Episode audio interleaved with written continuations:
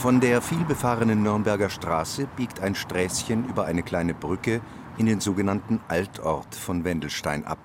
So heißt das historische Ortszentrum. Unter der Brücke plätschert die Schwarzach. Gleich nachdem man den Fluss überquert hat, liegt rechts der Badhausplatz. Terrassenartig fällt er in mehreren Ebenen zum Ufer der Schwarzach ab. Auf Bänken und Steinstufen kann man sich niederlassen und dem kleinen Flüsschen auf seinem Weg durch Wendelstein zuschauen. Bürgermeister Werner Langhans freut sich über den neu gestalteten Platz. Das ist ein sehr lebendiger Platz. Wir haben ja hier auch am Wochenenden viel Hochzeiten. Hier haben wir Sommerserenaden im August an den Sonntagen. Hier haben wir auch den Kirchweihauftakt durch den ökumenischen Gottesdienst. Und durch den direkten Zugang zur Schwarzach haben wir jetzt auch die Möglichkeit wieder, dass hier Angler unten sind, dass hier auch Kinder wieder baden können. Also es ist ein Platz, der voll akzeptiert ist und er gehört dazu, als wäre er schon immer hier gewesen. Viele Wendelsteiner erinnern sich noch, was zuvor hier stand. Ein altes, heruntergekommenes Fachwerkhaus. Mal war ein Viehhändler dort untergebracht, mal eine Bäckerei. Seit 1991 stand das Haus leer und war obwohl es unter Denkmalschutz stand, scheinbar endgültig dem Verfall preisgegeben. Einen Schandfleck schimpften es die Wendelsteiner. Als Schandfleck galt es wirklich, als man im Eingangsbereich zu Wendelstein immer dieses äh, feuerrote und teilweise stark vermooste Haus gesehen hat, an dem sich dann die Giebel schon nach innen geneigt haben, die Bausubstanz sehr, sehr schlecht war, über die Jahrhunderte immer wieder auch die Eigentümer gewechselt haben, Anbauten stattgefunden haben, die nicht so fachmännisch durchgeführt wurden. Und viele, die mit dem Haus selber nichts anfangen konnten, die wussten auch nicht, dass es ein Badhaus ist. Die konnten den Wert auch gar nicht so schätzen. Jeder hat gesagt, das Ding muss weg oder wir machen was anders hin. Ende der 1990er Jahre finden Bauforscher heraus, dass hinter der abbruchreifen Fassade des Wendelsteiner Schandflecks ein Juwel steckt. Ein spätmittelalterliches öffentliches Badhaus, errichtet 1450. Es ist, so die Forscher, das älteste noch erhaltene Badhaus in Deutschland. Die Marktgemeinde Wendelstein versucht mehrere Jahre lang, das Haus in ihren Besitz zu bringen. Aber erst 2011 sind die privaten Besitzer, die die leerstehende Ruine als Abschreibungsobjekt benutzen, bereit zu verkaufen. Zu diesem Zeitpunkt ist bereits klar, Wendelstein kann die Sanierung und Wiederherstellung des historischen Badhauses nicht alleine stemmen. Bürgermeister Werner Langhans bietet das Haus dem Fränkischen Freilandmuseum in Bad Windsheim als Museumsobjekt an. Der damalige Leiter, Konrad Bedahl, erkennt sofort, welchen Schatz er da heben kann. Schon im darauffolgenden Winter kommen die wissenschaftlichen Mitarbeiter des Museums nach Wendelstein. Archivar Ralf Rossmeißel untersucht das Haus bis in die hintersten Winkel und Ecken. Häufig findet man ja auf Dachböden zwischen den Sparren irgendwelche Amulette und Talismane. Ich weiß also nicht, für welchen Zweck das hier hergelegt worden ist. In dem Fall ist es eine mumifizierte Kröte. Ja, also das fällt also auch ein Forscher nicht einfach, so eine Bergung, muss man ehrlich sagen. Aber ich denke mal, dass es eine Kröte ist und die ist schon vorher mumifiziert worden. Aha, da ist irgendwas tatsächlich. Das ist ein Amulett. Hm, ja, und es sind drei Pentagramme drauf. Hexenfüße, Teufelsfüße und wie immer genannt. Ein mittelalterlicher Abwehrzauber. All das wird fürs Museum geborgen, bevor im Frühjahr 2012 die Bauarbeiter anrücken. Also wir übertragen jetzt nicht das Gebäude komplett am Stück, dafür wäre es zu groß. Sowas gibt es schon auch, aber in kleineren Maßstäben. Wir zerschneiden eigentlich die Wände, also ganze Wandscheiben schneiden wir aus dem Gebäude heraus. Ja, und die werden dann auf einen entsprechend vorbereitenden Transportrahmen gestellt. Dann kommen Schwerlastkräne, die diese Wandteile dann anheben und auf Tieflader zum Transport stellen. Da werden sie ins Museum gefahren und dann praktisch umgekehrt wieder aufgebaut, also zusammengesteckt sozusagen. Das sei ein bisschen wie Lego, nur komplizierter, sagt Dieter Gottschalk, Restaurator im Fränkischen Freilandmuseum. Die Tieflader verlassen Wendelstein und bringen ihre kostbare Fracht ins Magazin des Fränkischen Freilandmuseums. Das Badhaus wird in seinen Einzelteilen vorübergehend eingelagert und soll zu einem späteren Zeitpunkt wieder aufgebaut werden.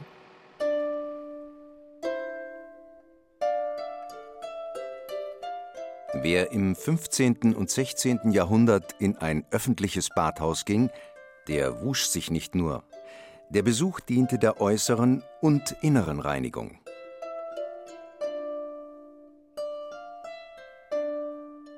Der Körper des Menschen hat in sich Blut und Schleim und gelbe und schwarze Galle.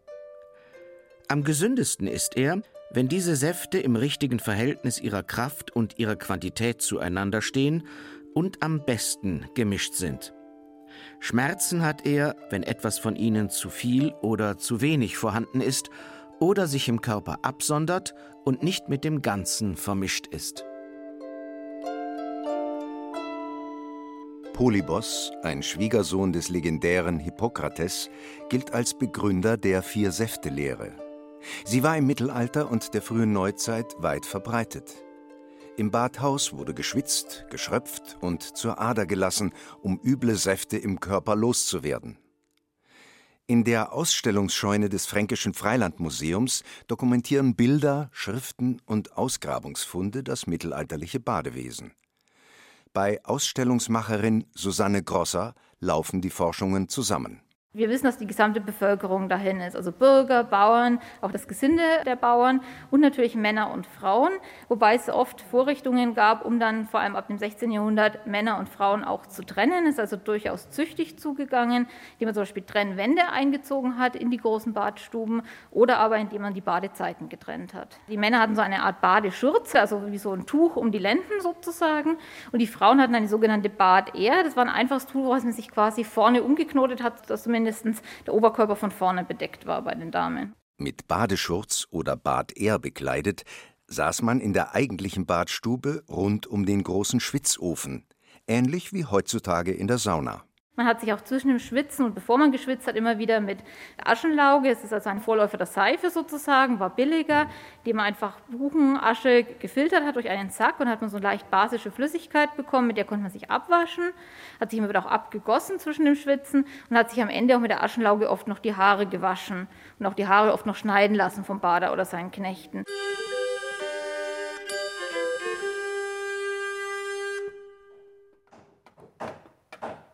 2017 beginnt der Wiederaufbau des Wendelsteiner Badhauses in der Baugruppe Mittelalter des Fränkischen Freilandmuseums. Zuvor muss allerdings das Fundament gelegt werden, damit das große dreistöckige Haus nicht versinkt. Wir sind in einem Auen-Schwemmbereich hier in der Nähe von der Aisch. Und da haben wir Schwemmsande von bis zu 12 Meter Mächtigkeit, bevor ein tragfähiger Untergrund kommt. Und diesbezüglich mussten wir dieses Gebäude auf Säulen stellen. Wir haben hier also 52 Säulen gebohrt bis auf diesen tragfähigen Untergrund und darauf dann eine Betonplatte gegossen und auf dieser steht dann das Gebäude. Restaurator Dieter Gottschalk und seine Mitarbeiter haben beim Abbau des Badhauses jeden einzelnen Sandsteinquader nummeriert. In umgekehrter Reihenfolge werden sie nun wieder aufeinandergesetzt und bilden das Erdgeschoss. Darauf kommen die Fachwerkwände und der Dachgiebel. Am ursprünglichen Standort in Wendelstein haben die Restauratoren originale Dachziegel aus dem 15. Jahrhundert gefunden.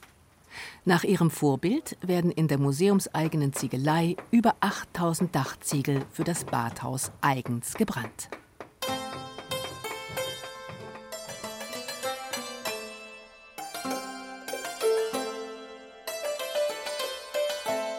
Im 16. Jahrhundert hatte jede Stadt und jedes größere Dorf in Franken ein eigenes Badhaus. Doch noch im gleichen Jahrhundert begann der Niedergang der öffentlichen Badstuben. Aus mehreren Gründen, sagt Susanne Grosser, Medizinhistorikerin und wissenschaftliche Mitarbeiterin im Fränkischen Freilandmuseum. Oft heißt, man hatte Angst vor Ansteckung. Das stimmt auch, wir kennen es aus vielen Quellen, dass den Badern vorgeworfen wurde, man habe sich über das Schröpfbesteck oder andere Dinge vor allem mit der Syphilis angesteckt. Das war die große Seuche des 16. Jahrhunderts. Noch wichtiger aber nach unserem Quellenstudium dass der Holzpreis stieg. Das heißt, das Holz wurde immer teurer, das der Bader einkaufen musste. Wenn man sich unseren mächtigen Badofen anschaut, dann kann man sich vorstellen, wie viel Holz der verschlungen hat. Das war wirklich ein Wirtschaftsfaktor für den Bader. Die Bader haben dann darum gebeten, dass der Badepreis steigen darf. Und das wiederum hat natürlich die Leute dazu animiert, dass immer mehr private Badstüblein gebaut wurden. Zum Teil wurden dann die Bader eingeladen, in diese privaten Badstüblein zu kommen und dort zu schröpfen. Aber der Besuch in den öffentlichen Badhäusern, der ging natürlich dadurch zurück. Auch wenn die Badhäuser langsam verschwanden, der Beruf des Baders blieb. Er war nicht nur für Aufgüsse, Haarschnitte und Schröpfköpfe zuständig. Der Bader war zugleich Zahnarzt, Wundarzt, Knocheneinrenker und Leichenbeschauer. Die sogenannte Leibarznei, heute würde man innere Medizin sagen, war den studierten Medizinern vorbehalten. Alles andere galt als Handwerk und wurde dem Bader überlassen. Auf dem Land, wo es kaum niedergelassene Ärzte gab, stellten die Bader bis ins 20. Jahrhundert hinein zumindest eine rudimentäre ärztliche Versorgung sicher. Der Vater war ein guter Mann, der war beliebt draußen in der Kundschaft, wo er halt hingemisst hat. Da hat er zu den alten Leuten immer gemusst, Ader lassen, Blutegel setzen.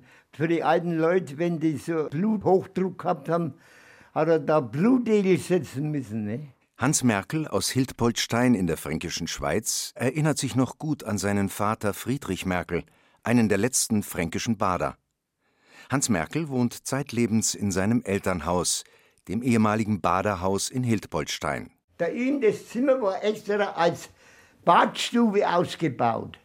Und da war da hinten runter ein Weg für die Allgemeinheit. Und da mussten die Leute, die ansteckende Krankheit, man mussten die da hinten runterlaufen in das Badezimmer rein. Da sind sie hier gebadet worden. Und da hat der Staat das Holz dazu gegeben, dass man Ofen führen hat können. 1936 eröffnete der erste Allgemeinarzt im benachbarten Gräfenberg eine Praxis. Hans Merkels Vater verlor einen Teil seiner Zuständigkeiten. Um ansteckende Krankheiten und Knochenbrüche durfte sich Friedrich Merkel nicht mehr kümmern. Seine Frau und er eröffneten stattdessen einen kleinen Lebensmittelladen. Zum Haareschneiden und Bärtepflegen kamen die Hildpoldsteiner aber immer noch zu ihm, dem ehemaligen Bader. Ende 2019 ist aus dem hässlichen Entlein, das einst am Schwarzachufer in Wendelstein stand, wieder ein Schwan geworden. Zum ersten Mal ist das restaurierte Badhaus ohne Gerüst an seinem neuen Standort in Bad Windsheim zu sehen. Über dem Sandsteinsockel erhebt sich ein mächtiges Fachwerk von mehreren Etagen. Das rote Ziegeldach ragt spitz und steil in die Höhe.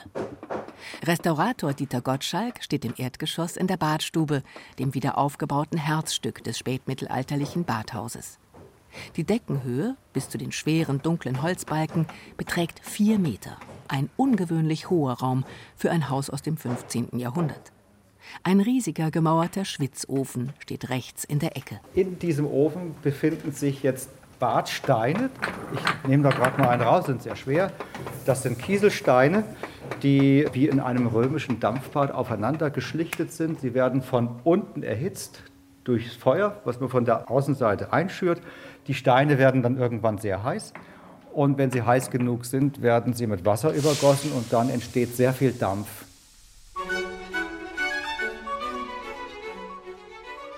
Zu der Zeit, von der wir reden, herrschte in den Städten ein für uns moderne Menschen kaum vorstellbarer Gestank.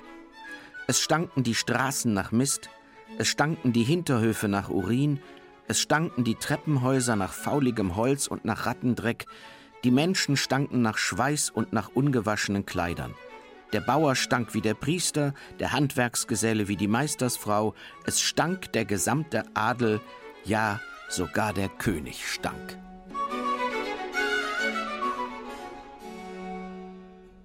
Das 18. Jahrhundert war in Mitteleuropa keine gute Zeit für Sauberkeit und Körperhygiene. Kaum jemand schildert die Zustände so plastisch wie Patrick Süßkind in seinem berühmten Roman Das Parfum. Öffentliche Badhäuser gab es nur noch wenige. Die Angst vor ansteckenden Krankheiten, der hohe Holzpreis und die Zerstörung im Dreißigjährigen Krieg hatten sie zum großen Teil verschwinden lassen. Die Körperhygiene wurde Privatsache. Doch zu Hause habe vor allem die einfache Bevölkerung nur sehr beschränkte Möglichkeiten gehabt, sich zu waschen, erzählt Susanne Grosser vom Fränkischen Freilandmuseum.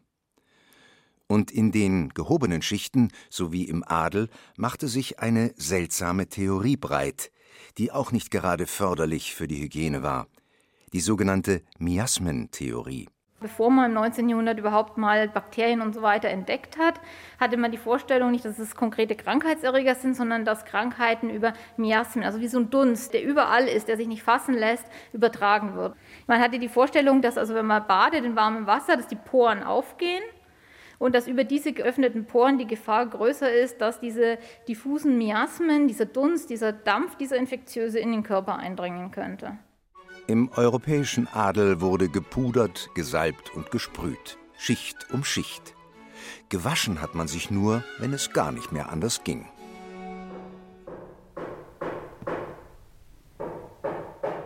Im ersten und zweiten Stock des ehemaligen Badhauses aus Wendelstein finden im Sommer 2020 die letzten Handwerkerarbeiten statt.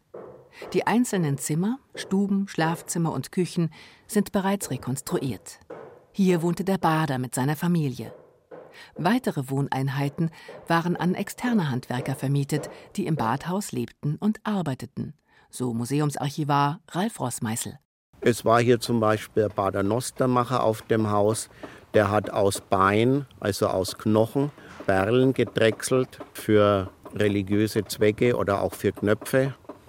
Es war ein Kissenmacher, im Mittelalter hat man ja meist im Sitzen geschlafen und hat sehr viele Kissen im Rücken gehabt. Das waren alles Meister, die kein Haus hatten. Die wurden vom Heiliggeistspital Nürnberg dann in diesem Haus als Mieter aufgenommen. Bis 1550 gehörte das Wendelsteiner Badhaus dem Heiliggeistspital in Nürnberg. Danach gab das Spital das Haus auf. Nun waren die jeweiligen Bader verpflichtet, das Haus zu kaufen. Immer wieder kamen Bader in Verruf, es mit der Moral und der Sittlichkeit nicht so genau zu nehmen. Gerüchte von sexueller Freizügigkeit und käuflicher Liebe im Badhaus machten die Runde. Stimmt alles nicht, sagt Archivar Rossmeißel. Er nennt diese Gerüchte Fake News aus dem Mittelalter. Oft von Pfarrern, katholischen wie später evangelischen, verbreitet, die eigene Badhäuser schon hatten an ihren Häusern und nicht mehr auf die öffentlichen Badstuben angewiesen waren und dann eben solche Fake News verbreitet haben. Das war sogar streng untersagt, dass Männer und Frauen ungetrennt in den Badstuben Spitzbäder genommen haben. Da war immer eine Trennung, ob das mit einer Holzwand war oder Holzmauer, aber das sind sehr klare Vorgaben in den Badeordnungen. Ob Verordnungen und Strafen ausreichend waren, um unmoralische Angebote zu verhindern, lässt sich im Nachhinein nur schwer feststellen. Die Vorstellung jedenfalls, dass ein Badhaus zugleich ein Freudenhaus war, hat sich zum Teil bis heute gehalten. Das 19. Jahrhundert läutete für Medizin und Hygiene eine neue Ära ein. Unter dem Mikroskop hatten Forscher Kleinstlebewesen, Bakterien, entdeckt und sie als Überträger von Krankheiten ausgemacht. Den krankmachenden Mikroorganismen war am besten durch konsequente Hygiene und Sauberkeit beizukommen. Diese Erkenntnis begründete unseren modernen Hygienebegriff, sagt Susanne Grosser vom Fränkischen Freilandmuseum dass man zum Beispiel also auch auf Bauernhöfen mehr darauf geachtet hat, in der Lebensmittelproduktion, in den Küchen einen reinen, einen unreinen Bereich zu haben. Es gab zunehmend Auflagen von der Obrigkeit, die Außenlatrinen, die es lange gab, dass also dieser ganze Unflat nicht einfach noch irgendwo in die Gosse, die Straße runterkommt. Wie kann ich Korn hygienisch lagern, dass kein Schädlingsbefall drin ist. Das zieht sich also in wirklich fast jeden Bereich des Alltags, kann man sagen. Auch die Körperhygiene veränderte sich. Die Menschen wuschen sich regelmäßig die Hände. Waschschüsseln und Wasserkrüge gehörten in jeden Haushalt. Seife, lange ein Luxusprodukt, wurde erschwinglich. Sie ging zur Wanne und drehte den Hahn auf. Das Wasser rauschte dampfend in die Wanne. Zieh deine Sachen vorsichtig aus. Ich brauche den schwarzen Staub nicht in der Küche. Ich zögerte, zog Pullover und Hemd aus und zögerte wieder, das Wasser stieg schnell und die Wanne war fast voll. Willst du mit Schuhen und Hose baden? Jungchen, ich schau nicht hin. Der Ich-Erzähler in Bernhard Schlinks Roman Der Vorleser nimmt ein Bad in der Küche seiner späteren Geliebten Hanna. Denn dort in der Küche steht die Badewanne. Schlinks Roman spielt in der deutschen Nachkriegszeit.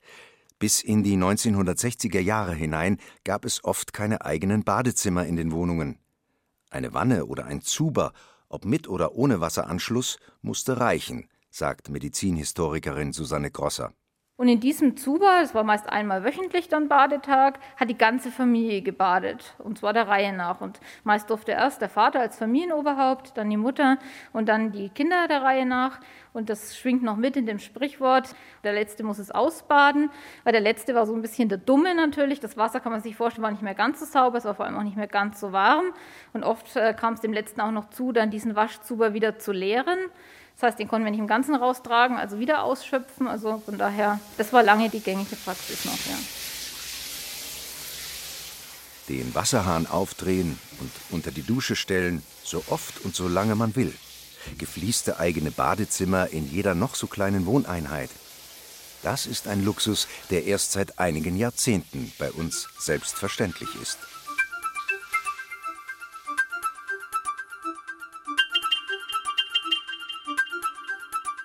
Zum Saisonstart 2021 wird das Wendelsteiner Badhaus im Fränkischen Freilandmuseum in Bad Windsheim offiziell eröffnet.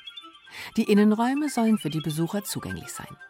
Das Museum will außerdem ganz praktisch zeigen, wie der Badebetrieb im 15. und 16. Jahrhundert ablief.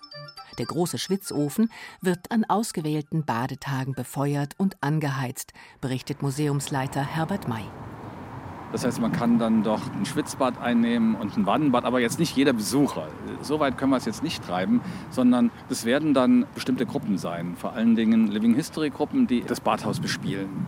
Und da können die Besucher mal reinschauen und die sehen dann, aha, also so eine Kraft hat der Badeofen, dass er diese große, geräumige Badstube in jeder Ecke auch sehr gut beheizen kann. Also wir zeigen es sehr anschaulich, wie es früher in den Badhäusern zugegangen ist.